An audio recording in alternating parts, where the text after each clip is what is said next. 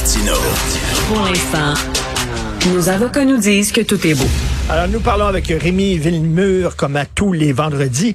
Écoute, euh, Rémi, euh, la députée conservatrice Rachel Thomas, là, qui voulait qu'on lui parle en anglais. Je parlais tantôt à Jean-François Lisée, puis lui, il voit pas le problème. Il, il trouve qu'il n'y a aucun problème. Jean-François Lisée, nationaliste, l'ancien chef du PQ, il dit que les gens s'énervent pour rien. Ouais, Jean-François Lisée, des fois, il y a des balles courbes. Oui. tu penses qu'il s'en va là, là puis t'as t'en pognes sa tempe à gauche comme ça, écoute. Faudrait que j'écoute la chronique, mais Ouais. moi, je pense que c'est... Écoute, il y, a- il y a deux façons de réagir à ça. Il y a du monde qui sont surpris, puis moi, je non. En fait, je veux dire, il y a, encore un mois, euh, on a assisté à une scène semblable au Conseil de la Fédération à Halifax. Jean-François Robert, j'étais là. Puis Daniel Smith, la première ministre de l'Alberta, a dit, écoutez, vous savez qu'il n'y a pas de traduction simultanée, fait que s'il vous plaît, speak white, là. Tu sais, elle a pas dit speak white, mais là, Jean-François Robert, j'ai tout gêné, tu sais, cette espèce de grand colosse de 6 pieds 7 qui, qui, qui devient tout rouge puis qui dit, ben, il y a deux langues officielles, j'ai le droit de parler en français.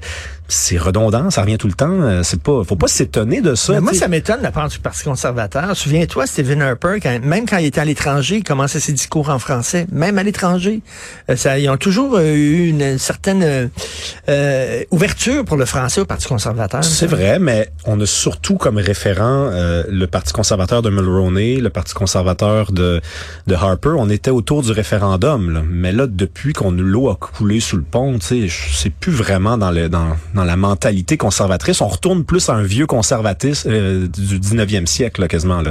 Tu sais, où on s'en fiche complètement. À date, est-ce que, est-ce que les conservateurs ont réagi? Parce que la dame, elle, elle s'est excusée dans une lettre qui a été publiée hier soir, mais c'est, écoute, ça, c'était écrit par une firme de relations publiques. Il y avait aucune sensibilité, aucune euh, sincérité là-dedans.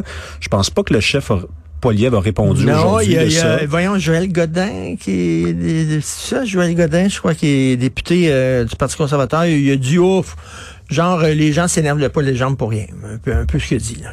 Mais puis là, t'as, t'as les, plus grave. les députés du Parti libéral du Canada et du NPD, donc du Parti libéral du Canada, qui disent. euh, Ça me fait rire, tu sais, euh, Monsieur Boulris dans Rosemont qui dit on est un parti, on est un parti. Ben oui, écoute, c'est, c'est vrai, c'est T'es une convaincant. succursale de l'autre. C'est convaincant.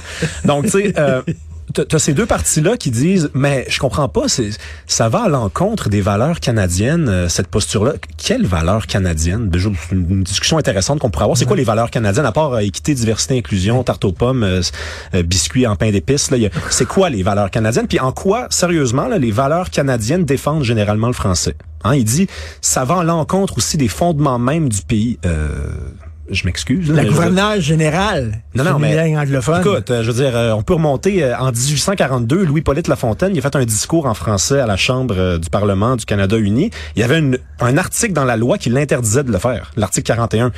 Lui, là, le fait qu'il parle, parlait français ce jour-là, ça allait à l'encontre des fondements même du pays. On a un député libéral qui nous dit que c'est plutôt le- la posture de Rachel Thomas qui va à l'encontre de... Franchement, 1867, deux langues officielles, français, anglais. Il n'y a, pas passé 10 ans, 20 ans, 30 ans pour que toutes les provinces décident d'enlever la, la- la- la langue française dans les écoles. L'Alberta, la Saskatchewan, le Manitoba qui avait deux langues officielles, c'est ramassé avec une langue officielle. Le règlement 17 en Ontario, on est passé de des écoles françaises à des écoles juste en anglais. Il faut arrêter de se foutre de la gueule. selon là. toi, c'est un mythe, le, le. Écoute, le meilleur exemple que je peux te donner, Richard, c'est quatre ans avant le centenaire, Lester B. Person, il voyait bien que ça allait très mal en matière de bilinguisme et de biculturalisme au Canada. Donc, il s'est dit, là, écoute, on est censé faire la fête dans quatre ans.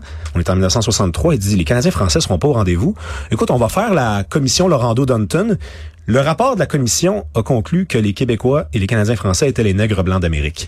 Donc, je veux dire, ça, c'était euh, l'invitation, le faire, l'espèce de, de, de, de faire part pour le party du centième anniversaire du Canada. Ça n'a jamais été un pays bilingue, biculturel. Et là, et là, écoute, avec euh, le, le- le poids euh, des francophones qui diminue, avec euh, le poids des, des gens qui parlent mandarin qui augmente et euh, hindou puis tout ça, euh, c'est ça, on pourra pas tenir ce, ce, ce mythe-là. là, Non, ben il y a plus, on le sait déjà qu'il y a plus de gens dont la langue maternelle est le punjabi à l'extérieur du Québec que euh, le français.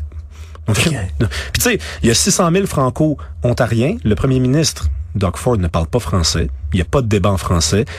Le Nouveau-Brunswick a deux langues officielles. C'est la seule province du Canada avec deux langues officielles. Le premier ministre ne parle pas, Ne parle français. pas français. Il n'y a pas de débat en français. Et il y a pas 600, il y a 30 de la population qui est francophone au Nouveau-Brunswick. Ici, on est 9% d'anglophones dans la minorité historique. Puis François Legault, il a fallu qu'il suive des cours en anglais. Écoute, c'est incroyable quand même. Là. Euh, le Nouveau-Brunswick est la seule province officiellement bilingue. Quoi qu'en pensent euh, certaines personnes, les gens pensent que c'est le Québec. Non, Non, Euh, non. C'est c'est le Nouveau-Brunswick. Et effectivement, le premier ministre parle pas un mot du mot français. Pas de débat en français. Donc, quand vous, vous essayez de choisir votre parti aux élections, faut que, ben, faut que vous sortiez votre anglais.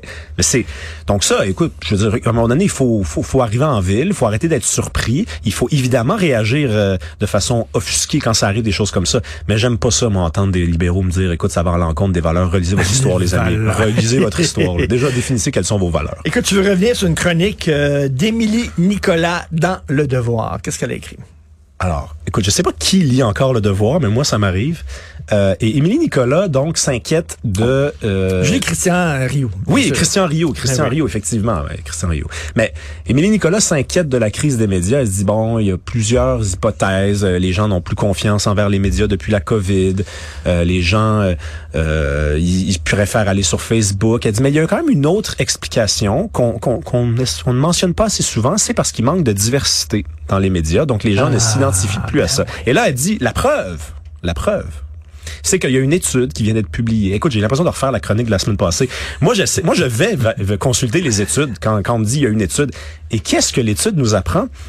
Eh bien, qu'il y a 73% de blancs au Canada, 76% dans les médias. Il y a 5% d'Autochtones au Canada, 5% d'Autochtones dans les médias. 4 d'Auto- de Noirs au Canada, 4,5% dans les médias. Ben là, ben là, c'est quoi le problème? Mais je pense que ça va prendre moins de blancs, Richard. je pense que c'est ça le problème. C'est pas qu'il manque de noirs ou d'autochtones, c'est qu'il manque, il y a trop de blancs. Donc, on va enlever des blancs. Puis on là- va surtout pas appeler ça du racisme.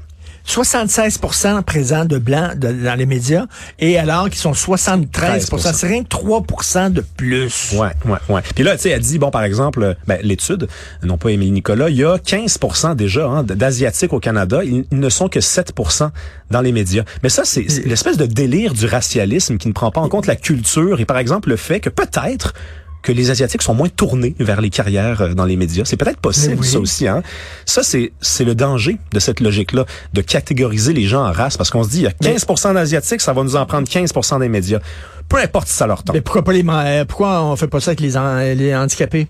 Ben, il faut le faire. Il y a tant de pourcents d'handicapés, donc il faut que ça soit dans les médias. Tant de pourcents de gros, il faut que les gros soient représentés. Ouais. Les blonds, les roux. Les roux, on est très anti-roux dans les médias. Il y a très peu de roux dans les Je suis médias. d'accord, c'est peu documenté d'ailleurs. c'est peu documenté. Non, mais je- tu sais, jusqu'où on pousse cette logique-là là, de- de- d'être représentatif au pourcentage près? Ben, jusqu'au bout, Richard. Jusqu'au bout, ça, les unijambistes, euh, ils sont combien au Canada? Il en faut combien? Non, non, mais ça, ça arrête pas. Des nains? Les, les nains. Ben oui, les nains. Écoute, les nains roux. Hein?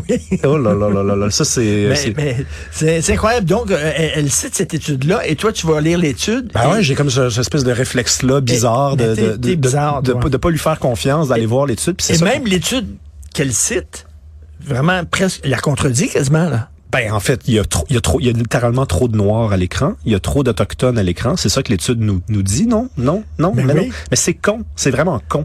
Puis je veux dire, c'est, écoute, 3%, final, parce que c'est difficile de lire son article et de lire l'étude en parallèle et de finir et de se dire, elle est pas en train de nous dire qu'il faut qu'il faut enlever des blancs là.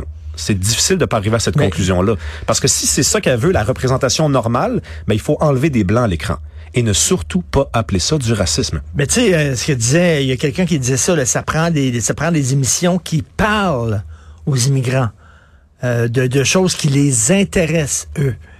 Euh, là, les- voyons, là, non seulement ça prend plus d'immigrants, euh, et ça prend plus de gens racisés, mais il faut parler de thèmes qui les intéressent eux autres. Seulement eux autres. Oui, oui, oui, seulement eux autres. Puis comme ça, tu vas euh, intégrer les gens de la bonne façon, puis les gens, ils vont Oui. bien vivre ensemble. Tu sais, bon, ah, je sais que ça a pas l'air logique trop, trop, là, mais regarde, on va y arriver pareil.